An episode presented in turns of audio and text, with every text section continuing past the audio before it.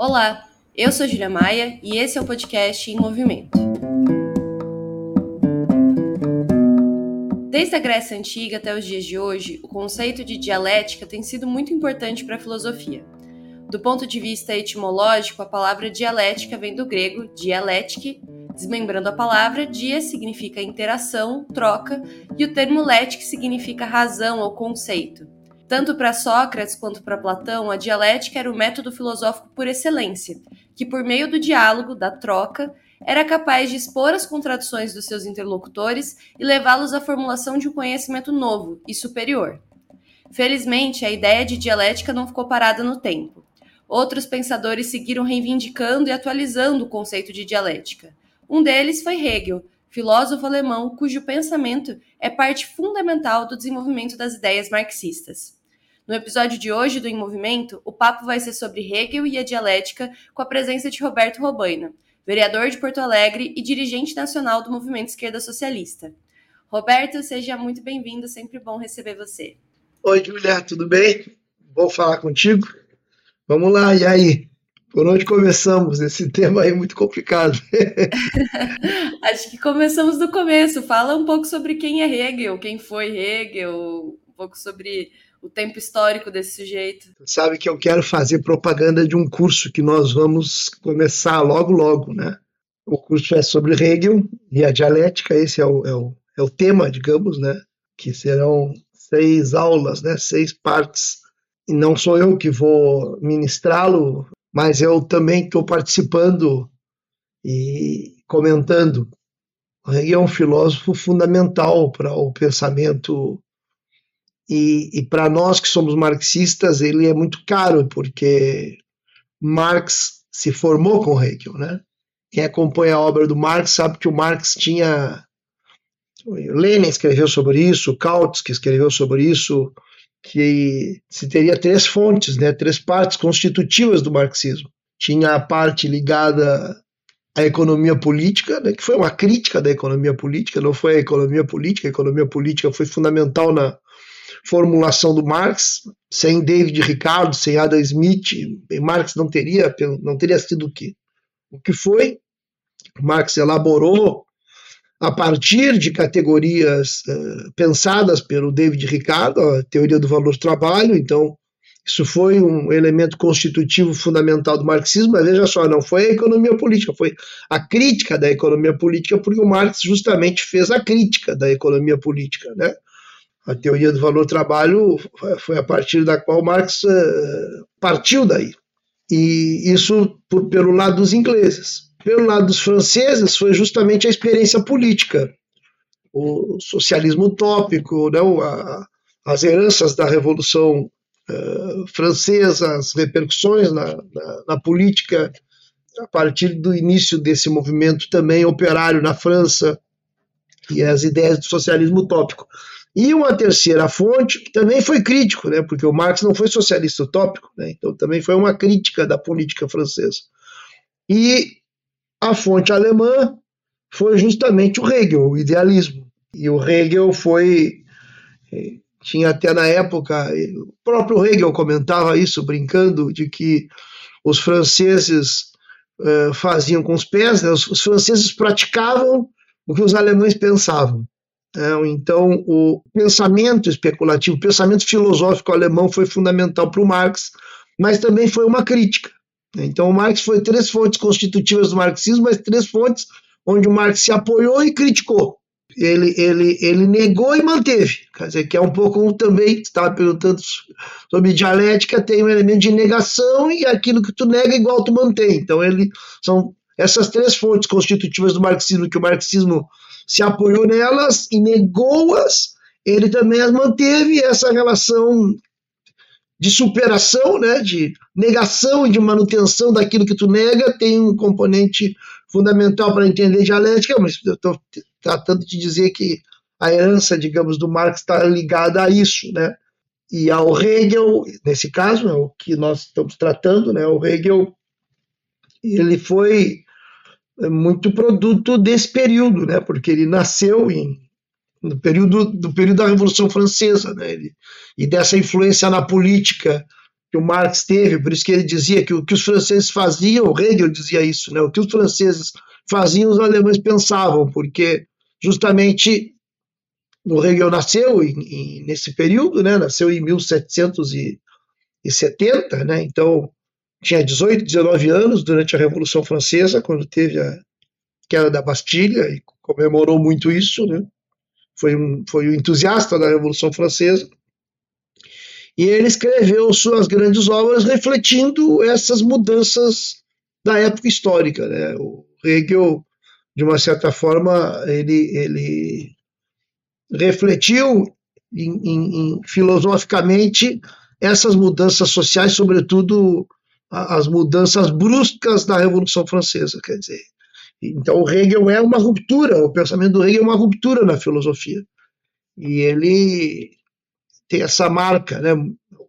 O Marx nasceu em 1818, né? então o Hegel morreu em 1831. Eles não são exatamente contemporâneos, né? O Marx era, era jovenzinho, né? E era jovem ainda, mas pegou, Marx pegou em Berlim, enfim, pegou a influência quase que direta ali do, do, do Hegel como professor, como depois reitor da universidade, né, teve toda uma carreira e uma carreira de, bem, de, de luta, né, de, de, de esforço para poder chegar a essa posição e, e desenvolver uma obra que é uma revolução, que é uma revolução no pensamento filosófico. Ele, ele foi, foi um, o livro dele de 1900, 1807, que é uma das primeiras grandes obras do Hegel, que é a fenomenologia do espírito, quer dizer, que reflete completamente esse período, né, essa mudança. Bem, e, e, o, e o, quando eu dizia que o, que o Hegel tinha, aí tem as questões das relações, né, tem dois temas aqui, que é a obra em si do Hegel, o pensamento do Hegel, e depois como é que ele repercutiu no Marx, né.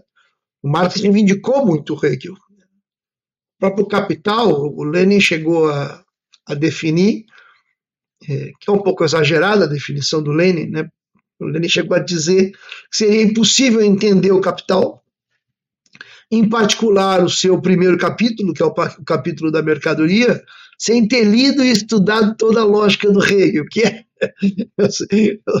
é, uma, é um exagero total, porque, olha, ler e estudar toda a, a ciência da lógica do Hegel é, realmente é difícil, não é? O Hegel é um Quase autor ninguém difícil. entenderia o capital, é, né, se fosse esse isso critério. É, um, é, exatamente, exatamente. Tem, Igual, igual é uma coisa doida, que embora seja, tem um certo exagero, e aí depois teve uma autora, agora não me lembro, acho que é o Mandel, mas eu não me lembro, que, que, que, explicou que depois, porque depois teve um grande livro de explicação sobre o capital, que se chama A Gênese e a Estrutura do Capital, que é do Roman Rosdowski que é um sujeito que escreveu um livro sobre o capital, sobre toda a estrutura do capital, e, e, muito bom esse livro. E depois desse livro, parece que não precisava-se mais estudar toda a lógica do Hegel. Mas, de fato, tem um componente verdadeiro nisso que o Lenin falava. O próprio Marx, ele, ele tem uma carta do Marx para o Engels, é uma carta de eu tenho ela em espanhol, porque essas, as cartas do Marx para o Engels, que eu saiba, não foram traduzidas para o português. Né? Não tem essa tradução, infelizmente. Né?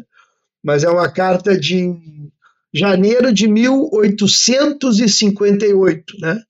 O Capital, como se sabe, foi editado pela primeira vez. O primeiro livro, O Capital, foi editado em 1867. E esse livro, esse, essa carta é de 1858, quando o Marx estava escrevendo os, os que são os rascunhos. São, é um livro, depois virou livro, nunca foi publicado pelo Marx, mas depois foi publicado como se fosse um livro, mas na verdade eram os rascunhos, né? Grundrisse em alemão é rascunho, então ficou conhecido. E, é ele, e ele diz que, que foi muito útil para ele ter pego por, por coincidência, ter folhado a lógica do Hegel, e ele dizia que, bem, que tinha sido muito útil para a elaboração dele e que ele gostaria de, em algum momento, transformar. Ele disse: ah, faz muito tempo que eu gostaria de fazer acessível para a inteligência comum em dois ou três plegos, de, né, que são duas ou três, é, em 16 páginas cada plego, então em, em umas 60, 70 páginas, o que tem de, de racional no método que descobriu Hegel. Pois, ao mesmo tempo, ele está envolto em misticismo. Então, Marx, o Hegel, para o Marx, ele descobriu, porque tu dizia na tua apresentação que a dialética tinha toda uma. tem toda uma história, né? Cita Platão, efetivamente mas era, era diferente o conceito nessa época. Né? Dialética tinha muito a ver com discurso, com logos, com diálogo, com e, e Hegel não, não pra, a dialética para o Hegel não é isso, é isso, mas não é isso. É, é, um, é um método descoberto novo de pensar, de, de, é um método novo de pensamento que reflete o real, ou seja, que que está no, que tá no pensamento e no real. Então, antes do Hegel, pensar de modo contraditório, o Aristóteles, eu não vou entrar aqui, senão também nós vamos, o pessoal vai deixar de ouvir, mas é, o, o, pensamento ele não podia ser contraditório, não podia ter contradição. Se tivesse contradição, ele seria falso. E o Hegel mostra que não, que a contradição justamente, bem, óbvio que se tu te pega em contradições que, não, que são insolúveis, é um, outra, um outro problema. Né? É, mas as contradições são o que movem também o pensamento e a realidade. Então, é, é, um movimento de contradições. É, são, são é, a, a, a categoria da contradição é fundamental, não para mostrar o absurdo do pensamento ou o erro do pensamento. Não, a categoria da contradição é fundamental para o desenvolvimento do pensamento, porque a realidade é cheia de contradições. E o, e o, e o Hegel vai. Mas o, o, Marx, quando falou isso, o Lenin, no caso, quando falava, aí, o Marx, quando reivindicava o Lenin, o, o, o Marx, quando reivindicava o Hegel, e, e, o Lenin, quando reivindicava a importância do Hegel para entender Marx, é que, de fato, porque o, as categorias, o, Marx, assim como o Hegel inventou um método novo, e o Marx reivindica que foi um método novo, e ele utilizou muito esse método, e ele queria depois, inclusive, escrever só sobre o método, tirando a parte mística. Né? Mas o Marx, que não escreveu esses três plegos que ele queria escrever e que ele escreve para o Engels que ele gostaria de escrever, ele aplicou a lógica, ele aplicou o método num objeto novo, que, foi as, que foram as relações sociais, que foi o capitalismo. Então, se para o Hegel as categorias eram filosóficas, para o Marx as categorias eram econômicas e sociais. Então, o Marx fez um esforço de compreensão do capitalismo, do capitalismo inglês na época, e, bu e buscou, a partir daquele estudo do capitalismo inglês entendeu uma, uma, estrutura de conjunto, entendeu uma totalidade de relações sociais e econômicas que, que, que, que veio a, a, se expressar no Capital, que é um livro que é atual até hoje, um livro sem o qual não pode compreender a realidade. Então vejam a importância que nós estamos falando. Não se pode compreender o real sem o capital, porque o capital mostra, explicita a estrutura. O livro, o Capital, editado em 1867, né? ele, ele, ele permite compreender a estrutura do capital, uma, uma, uma totalidade de relações, é, sem o qual perde, sem o qual é uma, uma, Então tem muita importância o, uma, um pensamento estruturado, estrutural, que busque entender as relações, um conjunto de relações. E foi todo um esforço para buscar explicar isso, pensar investigar, porque primeiro o Marx tinha que investigar, né? tinha que buscar informações históricas, eh, dados concretos, mas ele tinha que ter um método também, né? tinha que ter um método de compreensão e, e depois, inclusive, um método de exposição. E aí que eu acho que ele pega isso de que é importante, que foi importante também a lógica, é, pelo menos o Lenin diz isso explicitamente, porque não é à toa que o Lenin diz assim, sobretudo o seu primeiro capítulo. É, é impossível entender o Capital, sobretudo o seu primeiro capítulo, sem ter lido e estudado toda a lógica do Hegel. Por quê? Porque justamente aí são as categorias. Então, no Hegel tem lá a categoria é, Marx e o Hegel, os dois ficaram muito tempo discutindo, pensando sobre como começar. Tem toda uma famosa por onde começar. Então, o Hegel, quando vai começar a ciência da lógica, ele vai sempre ficar. então, eu vou começar pelo ser. Então, o Hegel inventa de que vai começar pelo ser, que é a categoria mais geral, está em tudo. Ser, ser está em tudo. Ser. Né? E ao mesmo tempo é vazia, ao mesmo tempo é abstrata, né? ou seja, é só ser. Então ele vai, ele começa com uma categoria, não é, é vazia no sentido de abstrata, né? Então, falando em ser, quer dizer, isso quer dizer o quê? É, exatamente. Se tu diz ser, só tu não está. Tu tem que explicar depois. Tem que qualificar, tu tem que determinar o que, que é isso. E, e de, então ele começa pelo ser, o Hegel finalmente começa pelo ser, e aí ele vai descobrir, ele vai, na lógica ele vai falando, não, mas se eu começo pelo ser, se o ser é o puro ser, se não tem nenhuma determinação esse ser, então esse ser é nada, então é o ser que, devo, que, que eu tenho, que, que se transforma em nada, né? é o ser e o nada, ele diz, não, mas se é nada, então, se era ser e passa a ser nada, então, é, então tem algo, então tem um devir, aí tem uma mudança. E, e o Marx, quando vai, quando vai pensar o capital, ele, quando, quando ele vai escrever o capital e elaborar, primeiro capítulo do capital ele começa com a mercadoria. Então aí ele vai justamente a partir de dizer, olha, eu vou começar pelo que é o, algo produzido por todos, ou seja, é, é a produção de riqueza. O que é a produção de riqueza? Bem, é a produção de mercadoria. Então ele pega a mercadoria ao ser. E ele passa aí qualificando, então ele dá qualidade, ele dá quantidade. Então, a primeira característica da mercadoria para o Marx, quem leu o Capital, quem estudou isso, é valor de uso. Né? A mercadoria tem que ter valor de uso para ser mercadoria, ela tem que ter utilidade. Depois ele diz, bem, ela tem que ter também valor de troca. A mercadoria tem valor de uso, tem valor de troca. Ela tem uma qualidade, que é o valor de uso, e ela tem uma quantidade, que é valor de troca. E aí o Marx vai dizer justamente essa unidade entre valor de uso e o valor de troca, que é a medida. Então, a medida, no caso, seria, o Marx, quando vai definir a medida, ele vai discutir justamente que é, a mercadoria tem como medida o tempo de trabalho, que daí ele pega do David Ricardo, do Adam Smith. Então, ele vai, que é o tempo de trabalho socialmente necessário para produzir a mercadoria. Isso é a medida desse tempo de trabalho, é justa desse tempo, né, do, do, e isso tudo no Hegel vai se expressar em categorias do tipo qualidade, quantidade, medida. A ciência da lógica do Hegel usa essas categorias, qualidade, quantidade e medida. É assim começa a ciência da lógica, os primeiros capítulos da ciência da lógica, e, e, a categoria de mercadoria, quando Marx vai pensar ela, ele vai pensar em qualidade, quantidade, medida, e ele vai pensar que a mercadoria, mesmo sendo uma categoria, mesmo sendo um, um que, que, dentro dessa categoria, dessa, dessa é, da, dentro da mercadoria, estão engendradas todas as condições, todas uma totalidade de relações.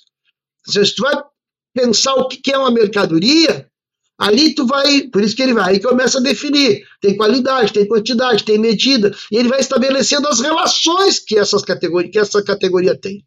Então, ele de uma categoria, ele vai desdobrando um conjunto de outras mercadorias, que em última instância, mercadoria é capital que nem sempre teve mercadoria no processo de desenvolvimento econômico e social. Mercadoria, é, ela no fim das contas se transforma em capital. Ela é capital. Então, ela, é ela, ela, ela é o princípio do capital e ao mesmo tempo é o produto do capital. Então, o capitalismo começou justamente com produção de mercadorias no primeiro momento não generalizada, e o capitalismo ainda não tinha sido um modo de produção predominante, então no primeiro momento, mas nem sempre foi mercadoria, antes era produto. Mercadoria é algo produzido para venda, nem sempre na humanidade as coisas foram produzidas para vender. Em geral, as produções eram para o autoconsumo, para subsistência, ou para troca, no sentido de troca, não para venda, não produzido para vender.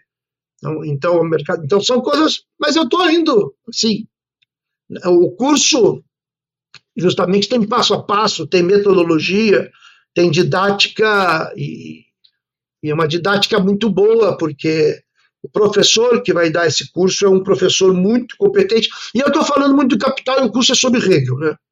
Eu estou chamando aí os marxistas para participar, porque é, como a, a, o marxismo tem, tem muito peso, né? felizmente, muito peso entre nós, né? os teus ouvintes, né, é, Júlia? Os ouvintes da Júlia têm uma, uma, tem um perfil.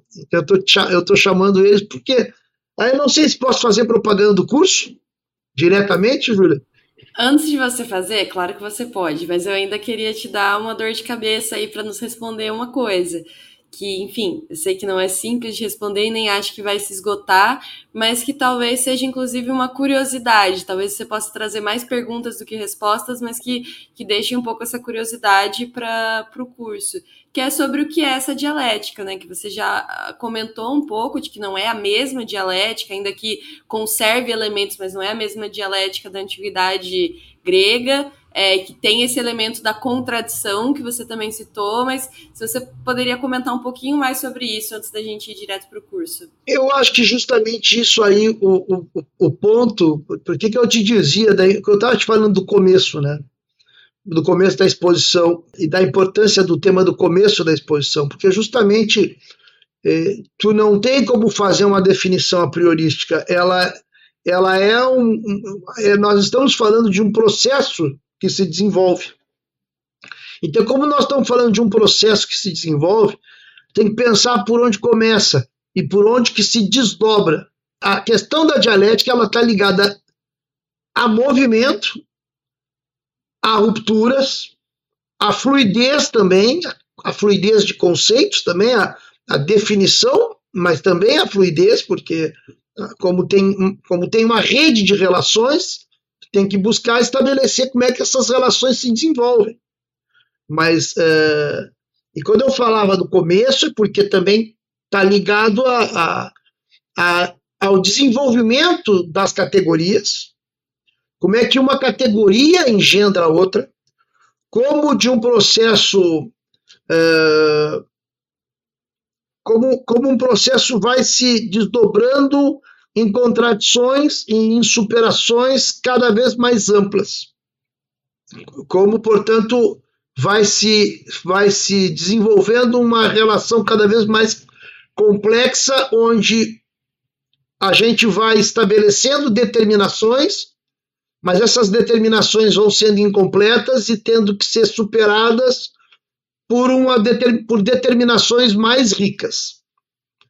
Uh, e, e, por isso que eu estava dizendo, quando começa, o Hegel começa com ser, e aí ele vai nada, devir, medida, ele vai trabalhando categorias que vão engendrando, a partir de serem categorias insuficientes para compreensão, no caso, quando nós estamos falando da ciência da lógica, nós estamos falando de, de um pensamento sobre o pensamento, né? então ele está pensando sobre como, sobre as formas do pensar, e como essas formas que ele vai buscando eh, apresentar como elas vão sendo insuficientes e elas vão sendo enriquecidas por outras categorias, num processo de, de, de, de enriquecimento de determinações dessas formas de pensar. Uh, e, e, quando o Marx fala e começa com a mercadoria, ele também vai engendrando, vai, vai, vai, pondo, vai pondo categorias, essas categorias vão sendo insuficientes se elas ficam só postas de modo abstrato, elas têm que ir sendo é, enriquecidas com determinações que vão dando mais concretização. Né? Então, por exemplo, o, o Marx, é uma, é uma, frase muito famosa do Marx, que ele pegou diretamente do Hegel, diz que naquela época não citou, porque naquela época não se era. Isso ocorre muito ainda, né? De gente que pega pensamento de outros sem autores importantes que pegam pensamento de outros sem citá-los, né? O Marx pegou do Hegel, que, mas aí o Marx está perdoado, é, que ele dizia que o, o real, né, é, é, algo assim, estou com texto, é, é uma síntese, a realidade é uma síntese de múltiplas determinações. É a unidade do diverso. Quer dizer, o, o, o concreto, não, o concreto, não, é o concreto é a síntese de múltiplas determinações, ele é a unidade do diverso. Então, na verdade, é, é um processo de abstrações que vão se concretizando, que essa concretização passa a ser uma abstração na medida em que ela não abarca o conjunto, ela tem que ir se enriquecendo com novas abstrações, com aproximações. Né? Mas eu estou botando, não, não, eu, eu, eu, metodologicamente é um erro que eu fiz, porque realmente não dá para explicar assim. Não, não, não, não, essa explicação é totalmente. Eu estou anunciando no sentido de botar um problema, justamente como tu disseste. Né? Mas essa frase do Marx ela é uma pista, né? Tanto que o, quando Marx escreve isso, ele está pensando, ele está pensando na, na economia política. Então ele está pensando, então ele começa justamente, se tu pegares a população, examinar um país e pegar só a população, população é uma abstração. Ela é um geral abstrato. Se tu não também perceberes que, é, que essa população é formada por classes sociais. E aí, igual só que as classes sociais, se tu não definir quais são elas, burguesia, proletariado, ou bem, ou donos de terra, camponeses, tu também, tu tem que concretizar, tu tem que ir num nível mais, mais, mais concreto, né? É, e, portanto, definir que classes são essas. E aí, portanto, depois, como é que essas classes são, como é que elas trabalham, que classe, quem é que pertence a essas classes. Então, tu vai, tu vai dando mais concretude, né? Tu vai multiplicando o diverso, né? Tu, ao mesmo tempo tu tem que unir, senão tu te dispersa. Então tem que fazer um movimento que vai é, buscando ter uma síntese de, determinações diversas, né? De múltiplas determinações, que esse é o concreto, que depois se transforma num concreto pensado, né?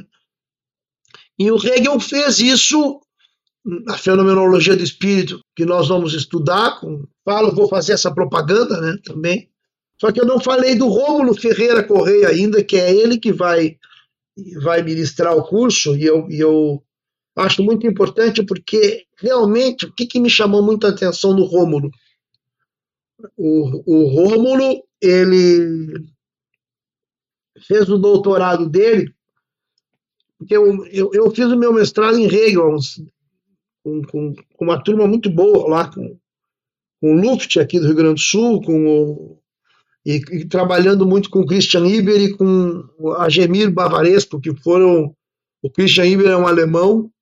O Luft é um professor que não é marxista, professor muito conceituado da PUC, do Rio Grande do Sul, e muito, muito competente, é discípulo do Ciro de Lima, né? e o Christian Iber é um alemão, assim, o Agemir é, é o chefe aqui, o coordenador do Departamento de Filosofia da PUC do Rio Grande do Sul, e o Christian Iber é um alemão, e o Agemir e o Christian Iber foram os tradutores da ciência da lógica para o português. É a primeira vez que é uma, um déficit, né? A ciência da lógica foi, foi traduzida para o português.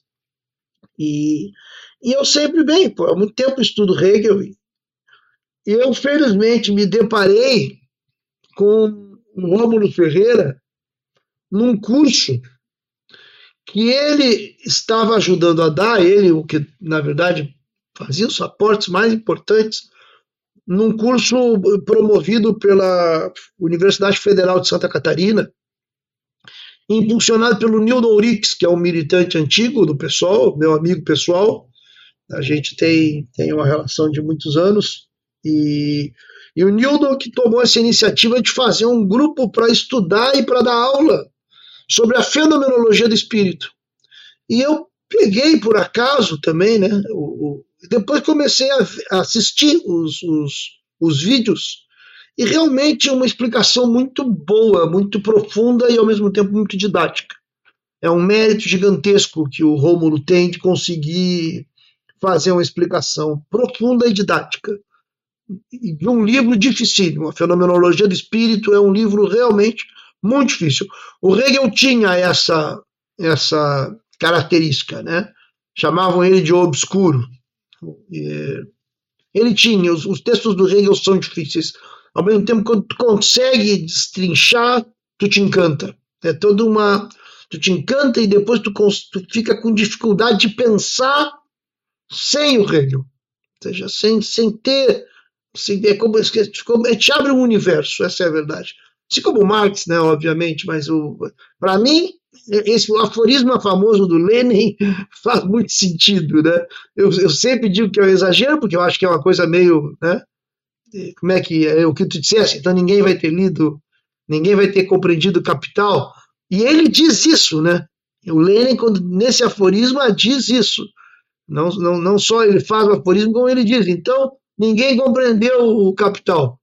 E o Lenin, porque isso que é interessante, o Lenin foi estudar a lógica do Hegel profundamente, fez um, escreveu um livro sobre a, os estudos dele sobre a ciência da lógica, não sobre a fenomenologia, é, que a ciência da lógica o Hegel escreve, publicou em 1812 e a fenomenologia de 1807. Então a ciência da lógica é posterior à fenomenologia. O primeiro grande livro do, Le, do, Hegel, do, do Hegel foi a fenomenologia.